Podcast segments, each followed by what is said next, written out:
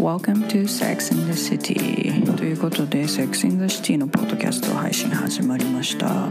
2017年からセックスについてゆるく話す会 Sex in the City を始めました。対象者は女性元女子トランス女子。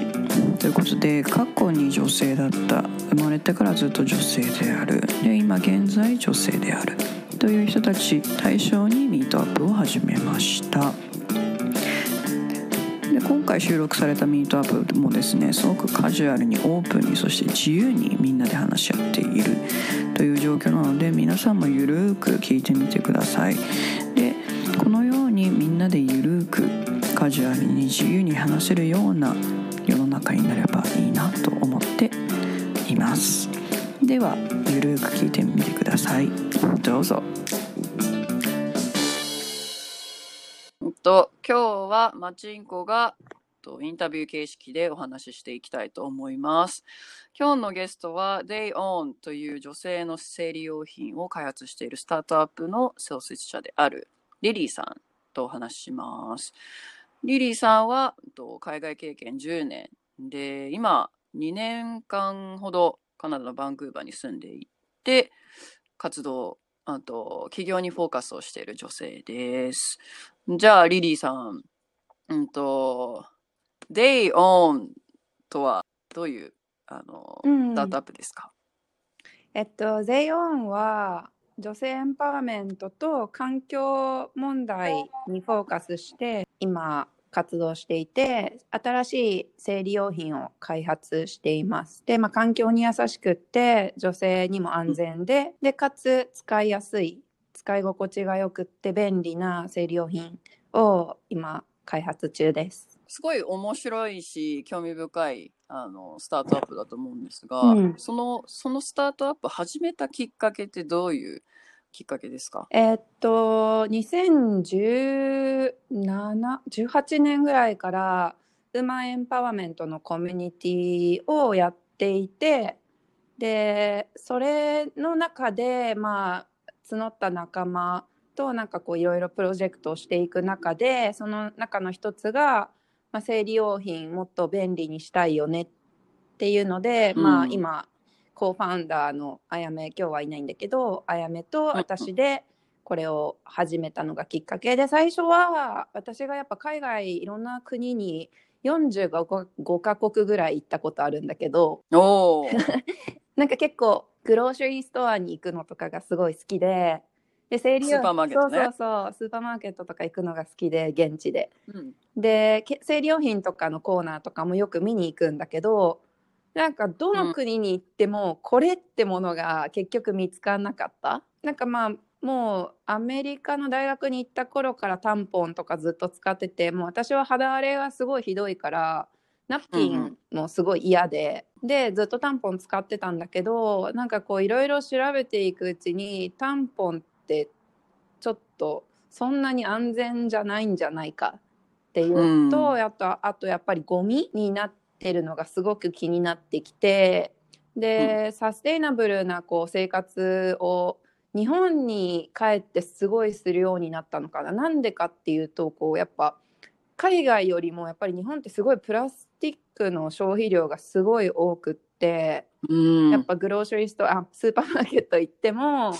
うん。あの全部なんかこうサランラップで包まれてたりとかうんもうなんか豆腐とかも全部ちっちゃいなんていうのポリ袋に入れてとか、うん。お肉とかも全部ちっちゃいポリ袋に入れられてみたいな。はあで、家に帰ってきてショッピング行っただけでもうなんか10枚ぐらいプラスチックがわーってなっちゃうみたいなとかもうなんかすごいなんかそれとかもそういうなんかこういろんな日本で生活する上でなんかこんな風に感じたことがなかった。こうこんなにプラスチックををなんかこう使って生活しなきゃいけないのかっていう負担を日本に帰るまで気づかなくって。うん。でそのなんか中でやっぱ生理用品も結構ゴミになってるなって感じたのがきっかけかな。うん確かに日本のビニール袋プラスチックの消費量は本当に多いよね。多い。あとやっぱペットボトルを買う？ペットボトルの飲み物を買うっていうのが本当にデフォルト化しててなんかやっぱお茶一つでもなんか友達の家とか行っても、あお茶ないから買ってこうみたいな感じで2リットルのお茶買って帰るとかうん。なんかお茶とか家で作ればよくない？みたいな。ね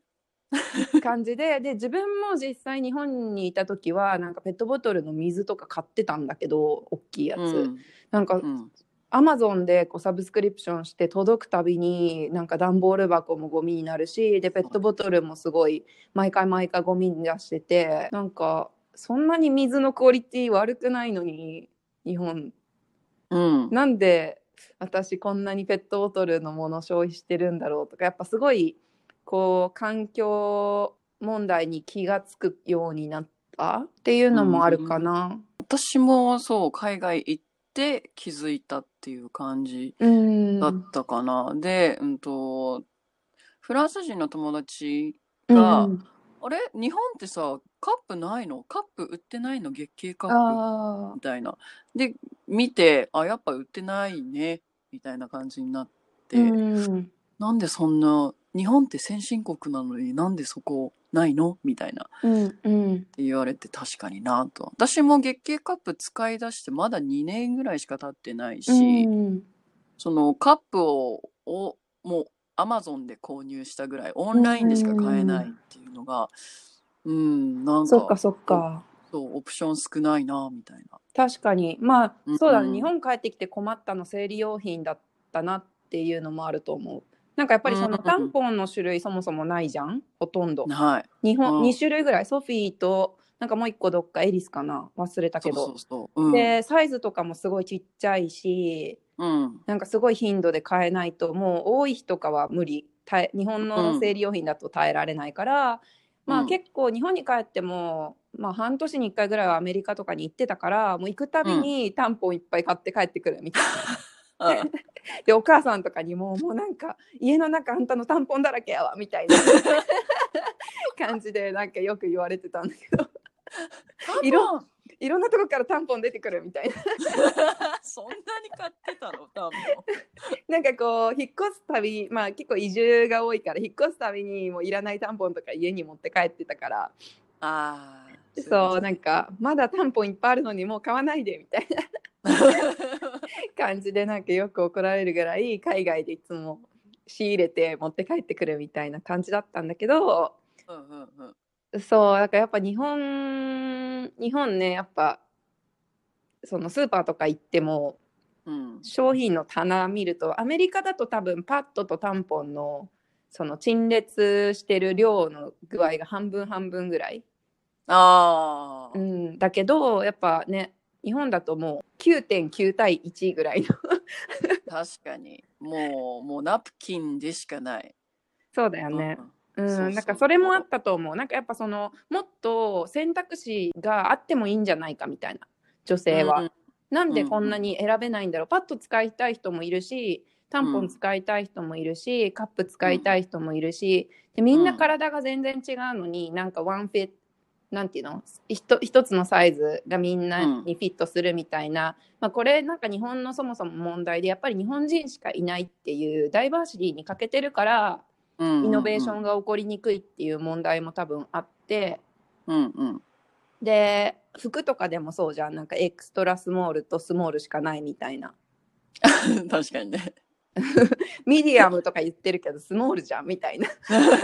感じだしそうやっぱサイズ私はやっぱりこう背も高くてがたいも大きいからずっと日本で育ってきて服ないっていうのに悩まされてきてたからなんか本当にやっぱりもっと選択肢のある世界女性がもっと選択して自分がそこに何だろう与えられてるものに合わせなきゃいけないっていう概念から抜け出してほしいっていう思いもあるかな。まあ確かに今日本だと結構与えられたものを感謝してっていう感じだよね。あのそうだねまあこれはないのこれはないのっていうのはあまり見られないかもしれない。うん、なんかやっぱ海外に行くといろんなものがあって、もちろん海外に行ったら日本にあったものがなくなったりもするじゃん。うん、するする。でやっぱそのなんて言うんだろう不便さとうん。こう新しいものへのアクセシビリティみたいなのを学ぶ学ぶっていうかまあ自分で体感することによってうんこうなんかい自分でこう開発してるわけじゃないんだけど、うんあこの商品が日本にもあったらいいのにとかあこの商品が海外にもあったらいいのにってやっぱ結構常に感じるじゃん。うん。でなんか多分その中でこう生まれたアイディアみたいな感確かにねじなんだと思う。うん確かにリリーさんいろんな国行ってるからあこれがあったらいいのにあれがあったらいいのにっていうのはもう目につくだろうからそれをね日本でであったり海外他の海外であったりっていうものをできたらもうすごく住みやすい社会になるなと思います。はい、そうでそううん。そのさっき言ってたそのタンポンであったりパッド、まあ、ナプキンであったりっていうすごい消費してると思うんだけど、うん。この前あのさらっと言ってくれたあのエコフェミニスト、うんエコフェミニズムについて、いろいろお話聞きたいなと。うん、私もなんかそのエコフェミニズムってまだすごい最近知った概念で、うんでまあまずなんかフェミニズムってそもそもなんだっていう話にもなってくるとは思うんだけど私もそのジェンダースタディをしっかりしてきたわけじゃないから自分が今勉強した知識の上でしか話せないんだけどうんうん。なんかそのこの生理用品のことをやりだしてやっぱりそのただの商品を作ってるっていうよりもやっぱりこう女性の人権権利うん。みたいなのをすごく考えるようになってうん。でやっぱりこの生理用品へのままずそもそもアクセスがあることってその権利の話になってくると思うんだよね。うん。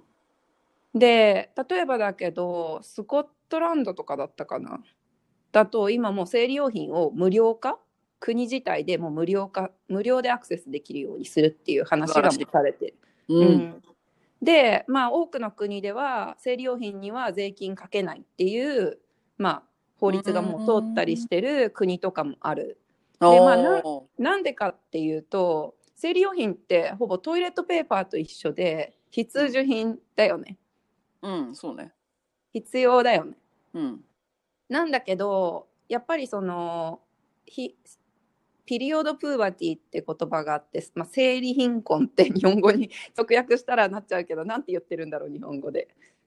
あるのかなそういううん多分あると思うんだけど、やっぱりその、うんお金なんて言うんだろうな生理用品ってラグジュアリーなものではないんだよね。そうだねあるあるべきじゃないんだよね。そうそうそうそうそう。なんだけどやっぱりそのこのなんて言うんだろうなキャピタリズムの資本主義のやっぱ社会の中で消費するっていうものになっちゃってる。うんうんうんで私も今起業してるからその生理用品でお金を儲けるみたいな、まあ、感じになっちゃうよね。うん。新しいものを開発して。だけど、うん。私の中では本来はなんかすごく安く手に入るべきものだと思ってるしうん。ももはや日本の場合だと保険っていうものがあるから医療保険っていうのがあるから、うん。医療保険でカバーされるべきものなんじゃないかなって私は思っていて。うんうんうん本当に商品を作ってるんだけどなんかやっぱりこのこの仕事を始めて感じるのはやっぱりこの社会というエコシステムうん。全てにこう属して出来上がった結果今今ある生理用品の状態、うん。うん、だなと思っていて、うん。でなんかその環境のことを考える時に今サーキュラーエコノミーのコースをちょっと取ってるんだけどうんうん。エコノミーってエンバイロメントがあってソサエティがあってその中にエコノミー経済があるんだよね。でもなんかよく議論となるのはなんか環境問題どうにかしましょうってなった時にうん。いや経済のか経済が今やばいから経済にまずフォーカスしなきゃダメですみたいな話が結構よくあるじゃん。あるあるある。だけど結局その経済が良くなったらじゃあ環境は良くなるのかって言われると多分ノむしろ逆に悪くなる可能性の方が高いよねーそうそうそう環境がやっぱり大きいものその環境がベースにあっててうん。でソサエティが成り立つと思うん。うんだよ。うんで環境がやっぱり崩れちゃって人間が生活できないような環境になっちゃうとうん。そのソサエティさえももうファンクションしなくなる。うん。そうだね。社会も機能しなくなるよね。うん、そうそうでで経済も回らなくなっちゃうからうん。結局その環境ってすごいなんかみんなが結構こう自分がどうにもできないものって思っちゃってるけど本当にやっぱり基盤でうん。基盤であ人間が生きていく上の基盤であってうん。でその時に環境が悪くなった時に何が起こるかっていうと女性と子供が一番最初にやっぱり被害に遭う。うん。これはなんかこう災害とかでもそうだと思うんだよね災害に遭った時に一番インパクトを受けるのは結局女性と子供今コロナでじゃあ職失ってるの誰かって言ったら結局女性ああ。でまあそれは多分いろんなファクターがあると思うんだけど、まあ、女性のけなんだろうなそのイコールじゃんまあそもそも平等な社会じゃないから、うんじゃあ男性と女性どっちクビにするってなったら女性がクビになっちゃうパターンもあるし、うん。であとやっぱ女性がメインのケアギバーになっちゃってるから日本だと特に。そうね。男の人か女の人どっちか家庭を支えていくのかってなったらじゃあ私が辞めるわって女性がうん。仕事を辞めて子供をテイクケアするパターンが多くなって、うん。アメリカだとなんかえなんだっけな？ちょっと数字が出てこないけどかなり女性が辞めたっていうふうに言っててもニュースになるぐらい、うん。でそれは結構今後の女性がこう社会に出ていく上でもうん。やっぱりせっかく進歩を見せてたのにもうコロナのせいで一気に巻き戻っちゃった。ああ、そうか。そういう観点で見たことなかった。た確かにそうだね。結局そのフェミニズムの話にまた戻ると、うんうん。あの私そのゼイ始めたのがリーンインっていうあのフェシェリル・サンドバーグ Facebook の COO うのんシェリル・サンドバーグがやっているオーガニゼーション、うんうん。リーンインオーグっていうのをきっかけに始めたんだけどこれ結構なんかフェミニズムの中でうん。議論されていて、ほその女性を働く環境にこうプッシュするもっと女性のマネジメントを増やそうとか、う。うん。もっと女性でエコノミーを回そうとかもっと女性にあのお金が行くようにファンディングしようみたいな、うん。その動きとともになんかその議論されてるのが本来のフェミニズムからそれてるんじゃないかって言われていてなんか結局それはその白人女性うん。みたいにこうやっぱ権利が、うんまあ、プリヴィレッジ優位性の高い人にだけ結局ベネフィットがある仕組み。のあるフェミニズムああ。リベラルフェミニズムって言ってんのかな？へえ。ああ、もうそのフェミニズムの中でもその人種的な優劣があるってことね。あそうそうそうフェミニズムの中でもかなりやっぱりその白人の女性のその役割っていうのはすごい問われていてへやっぱりその一番その下にいる、うんそのピラミッドの下にいる人たちがうん平等だ、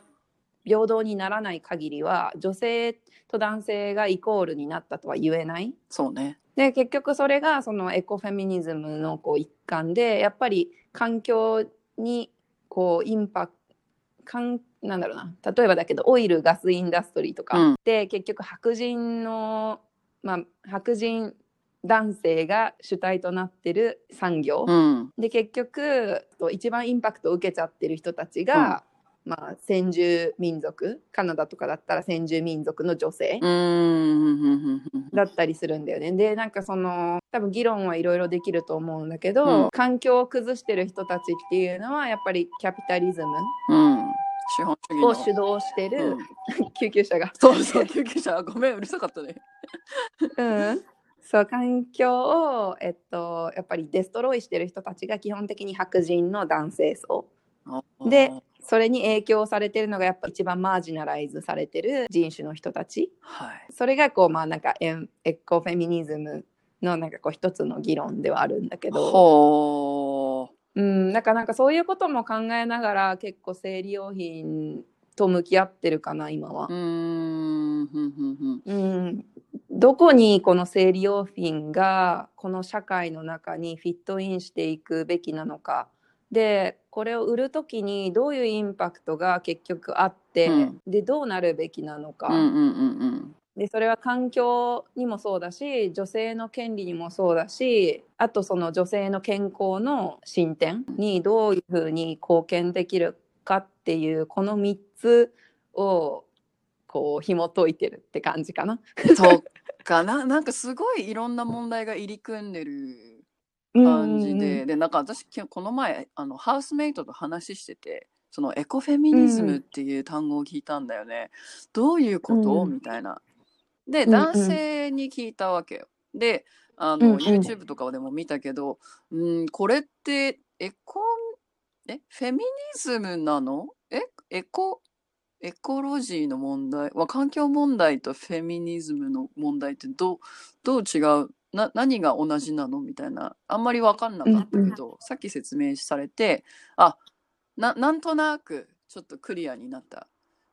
うん、私もなんかうまく説明してできてないから申し訳ない。あでもすごい分かりやすかった。でも私が誰かに説明するってなるとあのリリーさんに聞いてくださいって感じになっちゃうからだからもっとあのいろいろ学んでいかなきゃいけないいや私もまだまだ本当に最近あそういう概念があるんだっていうのも、うんうん。あのしみ、うん、発見したばっかりだしあとまあネオリベラリズム、うん。そのフリートレードするみたいな自由貿易をすうるん。ことが結局その環境を破壊するのに紐づいちゃってるみたいなのもあって、うんうんうん。私はこの生理用品開発始めた時にやっぱ世界中に売りたいってビジョンがあるんだけど、でもじゃあ世界中に売る時にどこで生産して、誰が生産して、で全ての人が幸せになるエコシステムを作り出せるかうん。っていうのがすごいやっぱり大事だなって思っていて、うん。やっぱり今そのこの社会って日本はまだすごいなんだろう優位性のあるポジションに今はいて、例えばゴミとかも今までは中国に送うんってたじゃない、そうね日本で処理しないでうん中国に埋め立ててもらってたとか、で中国で安いレーバーを使って、中国の土地を使って汚染してでもいいものを日本に持ってきて安い値段で持ってきて日本人が得するような商品を作って日本の経済を動かす、うん。でもやっぱりそれはそのグローバルシティズンとしてはやっぱり許せないことだし、日本だけが良くなればいいっていう考え方から私はやっぱり私はそれには賛同できないから、うん。うんなんかその中ででもやっぱそのね資本主義っていうこういう社会の中でどうやっていね、うん。どうやって生きていけばいいんだろうっていうのが大きな課題だよね。本当に私もそう思ってて資本主義でもない、社会主義でもないなんとか主義って何か生み出せないのかっていうのを常に考えるけど、いやーわからないみたいなっていうのでいつも終わねるかな。うん。そう今すごいそれ調べてる。誰かだからなんかいい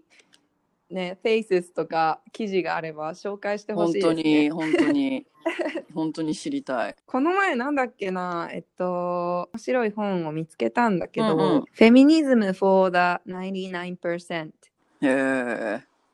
ていうマニフェスト。でこれ結構そのエコフェミニズムに近い考え方のことを書いてるうんうんうん。本なんだけど、でもなんかこれもなんか宣言マニフェストだから宣言はしてる。こういう風な社会にしたいっていうのは宣言してるんだけど、解決策が書かれてないっあてみんななんかレまだ全部読んでないんだけどレビューでみんなそれをが不満だって言ってて。ああれ？それじゃあ本その本って何のための？宣言だけが書かれてる